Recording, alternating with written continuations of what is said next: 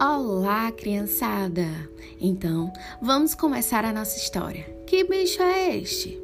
A autora é a Luísa Maria Neves da Silva e eu, professora Lia, farei uma adaptação. Vocês sabiam que na natureza encontramos cada coisa estranha e esquisita? Até os bichos.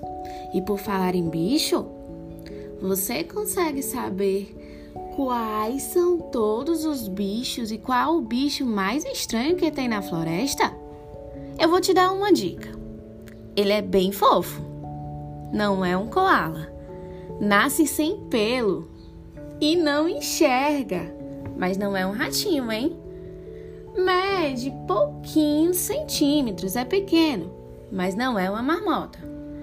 O corpo é coberto de pelos, é peludinho mas não é um gatinho. Tem uma membrana nos dedos, mas não é um sapo. Tem o bico achatado. Será que é um pato? Ele mama, mas não possui mamas. Põe ovos, mas não é o jacaré. Tem cloaca Eu nem sei o que é isso. Não é galinha, hein? Seu ninho é uma toca, mas eu garanto que não é o tatu. Tem veneno e não é cobra.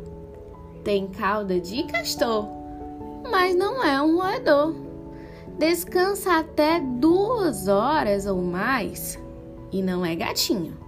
Tem hábitos da noite, mas não é uma coruja. Caça com radar, mas não é morcego.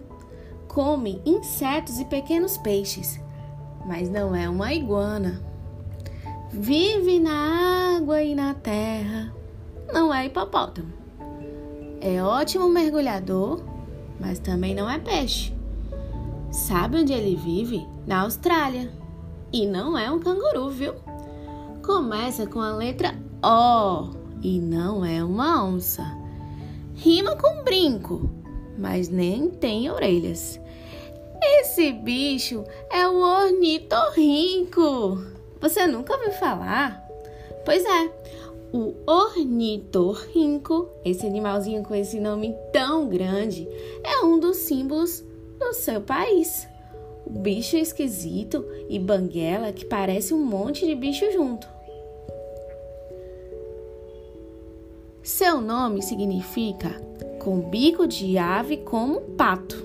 Aliás, o bico de pato do bicho o ajuda a caçar, até em águas escuras de rios e lagos.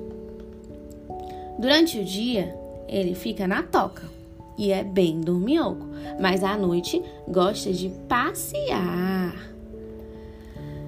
Então, se você encontrar algum deles por aí, cuidado e faça logo amizade. E você, conhece algum bicho esquisitão?